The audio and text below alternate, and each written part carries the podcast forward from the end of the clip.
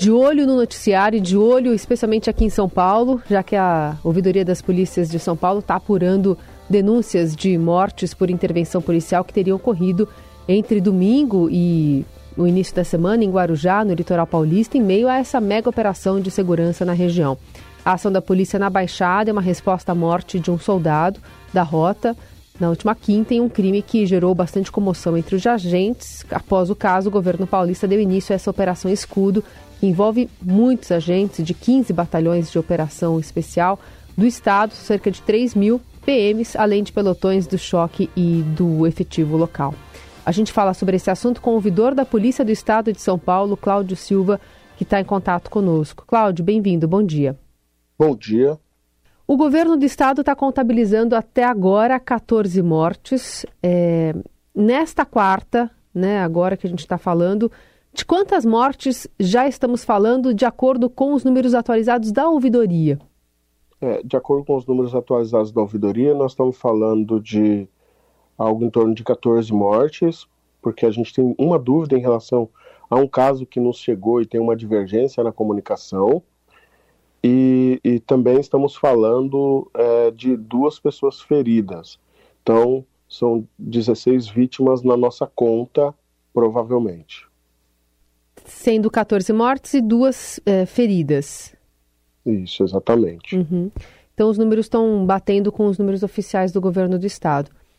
É, Queria te ouvir em relação às declarações que estão sendo feitas pelos poderes, né? O governo do estado, o governador, por exemplo, tem dito que a ação dos policiais é, foi exemplar, que não houve excessos, né? Está satisfeito com essa ação. O secretário de Segurança Pública, Guilherme Derrite, diz que os relatos de abusos policiais não passam de narrativas. Quais são os relatos que têm chegado a vocês? Nós temos recebido toda a ordem de denúncias. É, e a gente, lógico, a gente não está é, dizendo que as denúncias efetivamente são, são abusos cometidos. O que a gente está querendo chamar a atenção é de que, se estão chegando denúncias, elas precisam ser apuradas. E chegam denúncias com uma série de elementos que podem colaborar para uma apuração decente, justa e que respeite o devido processo legal. Então, tem uma, uma série de denúncias: tem denúncias de tortura, tem denúncias de pessoa adoecida mentalmente, morta, tem denúncia de que uma pessoa estava com um filho de oito meses no colo, o filho foi entregue para a mãe, essa pessoa foi morta. Então, as circunstâncias são várias. Tem denúncias de invasão a casas, a barracos, é, é, denúncias de que policiais encapuzados sem identificação invadem casas, tem denúncias de agressão a crianças, adolescentes, abordagem violenta. Então tem uma série de denúncias e as pessoas daquele lugar, pelos relatos que nos chegam, estão aterrorizadas. Eu estive no Guarujá um dia atrás, dois dias atrás, e, e, e o que eu senti no território é um ambiente de muita tensão. Então, a gente precisa estar atento para preservar as pessoas, né, a população, também preservar os policiais, porque os policiais, afinal de contas, são trabalhadores e trabalhadoras da segurança pública, e, e, a gente precisa ter um mínimo de cuidado com essas pessoas. Afinal de contas, são vidas, né? São vidas é, de pais mães de família que estão em risco tanto da parte da população, né, que vive naquelas comunidades, não sei se vocês sabem, mas todos os casos ocorreram em comunidades, com exceção apenas de um, que foi numa região de praia. Todos os casos ocorreram em comunidades e, e essas comunidades estão totalmente assustadas. Então tem uma série de denúncias, a gente quer que elas sejam apuradas e que elas sejam é, efetivamente elucidadas para que as pessoas e a sociedade tenham uma resposta. Eu, a gente na ouvidoria avalia de fato que o governador está descontextualizado. A, a gente pede para o governador né, que ele ouça a comunidade, que ele receba os familiares das vítimas, para ele ouvir dessas pessoas o que elas estão sentindo e o que elas eventualmente presenciaram ou vivenciaram é, nos últimos cinco dias na região do Guarujá. O governador tem falado em transparência, que tudo está sendo é, documentado, as imagens estão sendo anexadas aos, às investigações. É, por parte da ouvidoria, há algum tipo de problema, por exemplo, no registro de boletins de ocorrência ou até em a apuração desses possíveis é, excessos? Por, por, parte da ouvidoria, é, o que a gente pode dizer em relação aos boletins de ocorrência é que uma boa parte deles estão bem confusos, os registros. É, então, tem problema sim no registro da ocorrência. Os, os, registros estão confusos. Há casos, por exemplo, de boletim de ocorrência, que a gente tem a impressão que quatro pessoas são vítimas é, e, na real, três são policiais que estavam na ocorrência. Então, tem algum, algumas questões em relação aos boletins de ocorrência. Talvez por conta do ambiente, do local, da tensão. Quem elabora o boletim de ocorrência é um ser humano, né? Então, isso pode estar tá também, de alguma forma, colaborando para que esses boletins é, saiam com esse nível de confusão. É, mas a gente está conseguindo fazer o processo é, de apuração né, desses números. A gente toma muito cuidado com, com a apuração desses números, porque afinal de, conta, afinal de contas tratam-se de vidas, né? Então a gente tem uma preocupação muito grande com isso. Agora, pra, é, existem no, no estado de São Paulo, nós temos 10.200 câmeras corporais. É muito simples da transparência para apuração. É só fazer com que os 600 policiais que estão atuando na, na cidade do Guarujá usem essas câmeras em todas as operações. A ouvidoria assim, tem conhecimento de que isso está sendo feito? Não, não temos conhecimento.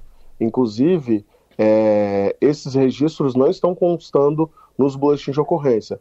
Os boletins de ocorrência não estão é, considerando é, ou, ou, ou, colocando, registrando se os policiais estão ou não fazendo uso de câmeras.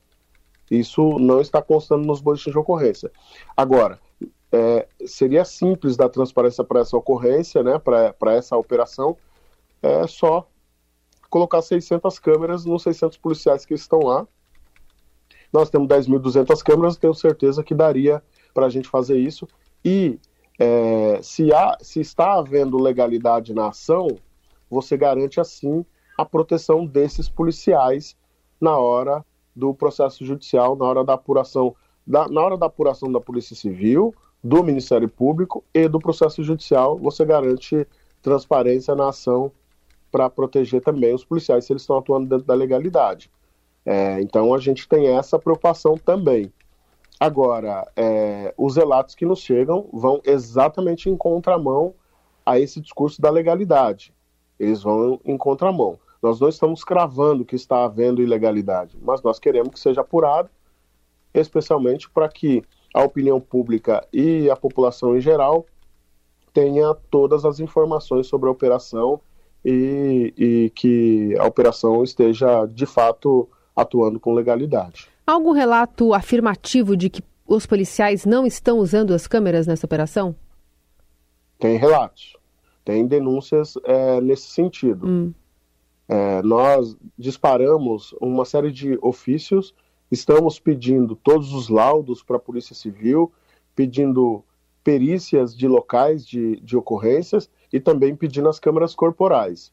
Até o momento não chegou nenhum dado relativo a, a essas questões para a gente. Mas a ouvidoria está pedindo essas informações para ela, através dos técnicos que a gente tem à nossa disposição, poder, poder analisar todas as circunstâncias e todas as dinâmicas que estão colocadas, além, lógico, da declaração das pessoas, das testemunhas e dos familiares de vítimas. Hum. A gente está conversando com o ouvidor da polícia aqui do estado de São Paulo, Cláudio Silva. Você mencionou que as denúncias estão sendo apuradas. Tem ainda denúncias eh, chegando a partir da continuidade, manutenção dessa operação lá no Guarujá? E também gostaria de ouvir se essas testemunhas estão formalizando essas denúncias. Então, tem, tem, tem informação que é importante não dar para proteger a testemunha. Né? É, chegando a, eu considero o seguinte, a denúncia chegando à ouvidoria, ou chegando no ouvidor, ela já está sendo formalizada. Eu tenho uma série de áudios uma série de informações. Eu tenho, por exemplo, denúncias de que só está morrendo morador. Tem morador que está dizendo que os criminosos, é, especialmente na localidade onde houve o ataque à, à, à viatura da rota, que os criminosos já não estão mais lá e mesmo assim a população continua morrendo. É, tem denúncias de que os policiais verbalizaram que vão morrer 60 pessoas. Tem denúncias de que todas as pessoas que têm passagem criminal vão morrer. Então, toda hora chega denúncia. Não tem uma denúncia formal e não tem aí, nós não temos ainda alguém que, que topa revelar sua identidade. Mas as denúncias estão chegando. E tem outras informações relacionadas às testemunhas que eu preciso guardar para garantir a proteção dessa, dessas testemunhas e também é, garantir que o, o, a apuração seja feita com o máximo de lisura possível. Como é que está sendo essa interlocução entre a ouvidoria e algumas entidades, como a OAB, como o Ministério Público, enfim, que estão acompanhando também é, essa, essa operação? O que, que já saiu de saldo a partir dessas conversas? É, desde o primeiro momento que a gente iniciou é, esse, esse procedimento em relação ao Guarujá, é, a OAB tem, tem se irmanado conosco a, através da Comissão de Direitos Humanos. O próprio Ministério Público também, é, num primeiro momento, é, não tinha a totalidade das informações, mas assim que as informações foram chegando também ao MP, o MP também está fazendo uma atuação muito precisa. O Procurador-Geral de Justiça já determinou é, a designação de, de promotores do, do, do GAESP, né, que é o grupo especializado é, em polícia do Ministério Público, para poder acompanhar. É, os promotores da área lá da região do Guarujá também já estão atuando, né? É, inclusive tem informação de que são promotores com uma experiência vasta nesse tipo de apuração. É, tem outras entidades, né, a, a, o próprio presidente da Comissão de Direitos Humanos da Assembleia, Eduardo Suplicy, tem uma preocupação da presidente da Comissão de Direitos Humanos da Câmara Municipal de São Paulo, é, Luna Zaratini, em relação ao efeito que isso pode ter no Estado. Né? A gente tem notícia de que ontem Santos teve tensionamento com dois policiais baleados e uma pessoa morta em um morro da cidade. É, eu tenho informação que em Cubatão também, é, embora não tenha sido noticiado, mas tem um ambiente de tensão, já, já começaram algumas ações lá. O nosso receio é que se perca o controle disso e isso suba a serra. E aí, subindo a serra também, é, a cidade de São Paulo pode ser afetada por essa tensão que está colocada ali. É, e, e a gente está muito preocupado com o que pode reverberar a partir da Baixada Santista. Até pela ação, tem... atuação de, de organização, enfim, é, criminosa que está atuando ali com bastante força, especialmente a partir do Porto de Santos, né, que acaba sendo um, um lugar em de, é, estratégico né, para tráfico de drogas e para atuação da, da organização no Estado. É, a Baixada Santista tem um histórico muito forte é, de problemas no campo da segurança pública, né? É, a Baixada Santista é, tem uma topografia bastante diferenciada do restante da cidade. A Baixada Santista também tem um eixo de ligação imediata com o Rio de Janeiro, é, que transforma a Baixada Santista em rota de fuga de, de pessoas que vêm fugindo do Rio de Janeiro. E, e, essa, e, e, esse, e essa dinâmica ela colabora muito para ter uma diversidade de atuação é, é, em atrito, né, em conflito com, com a lei, e, e também tem um histórico de envolvimento é, muito forte de operadores de segurança pública é, também nas atividades criminosas.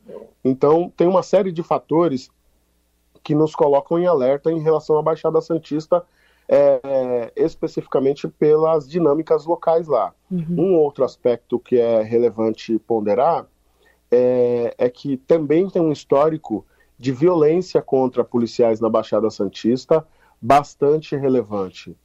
Se eu não me engano, esse ano seis policiais já morreram na Baixada Santista. Né? Então é muito, é um número bastante relevante e a gente precisa considerar todas essas dinâmicas. E é exatamente por isso que a gente acha que essa operação ela deveria estar galgada mais na inteligência do que de fato na repressão.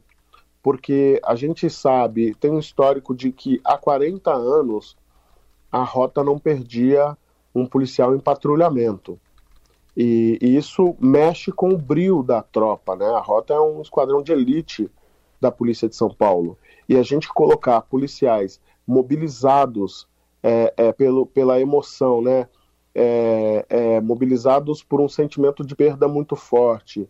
O policial Patrick Reis era um policial exemplar, tinha uma história é, muito é, relevante, jovem, pai de uma criança de dois anos, bom filho, uma pessoa que sonhava ser, ser campeão mundial de jiu-jitsu, estava uhum. para pegar a faixa roxa do jiu-jitsu, tinha uma história muito relevante isso mobiliza muito o sentimento das pessoas. Uhum. E eu acho que essa mobilização de sentimentos é que colabora para que para a gente vivenciar o que a gente está vivenciando lá.